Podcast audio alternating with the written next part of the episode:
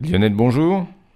Bonjour. Alors, inutile de prendre euh, le balai ou quoi que ce soit, même si vous nous parlez dans cette chronique de poussière, mais il s'agit de poussière d'étoiles ou de poussière dans l'univers. Eh oui, je vais parler de la petite sonde encore de- japonaise Hayabusa 2, qui a ramené les échantillons de l'astéroïde Ryugu.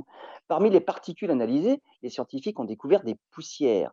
Les poussières se forment hein, dans le cycle de vie des étoiles et plus particulièrement dans l'atmosphère des étoiles mourantes. Mais le Soleil n'en est pas encore à ce moment de sa vie.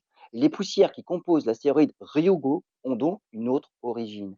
Elles sont plus vieilles que le Soleil lui-même. Elles ont été formées par une génération précédente d'étoiles arrivées en fin de vie, des étoiles qui ont ensemencé leur environnement.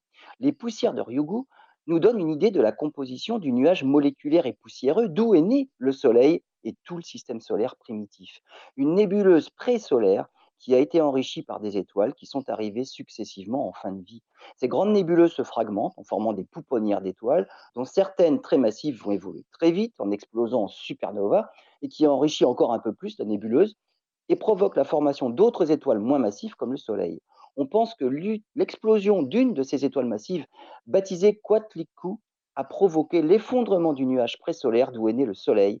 Et l'astéroïde Ryugu nous donne l'opportunité de voir ce qui s'est passé à ce moment-là, avant même la formation du Soleil.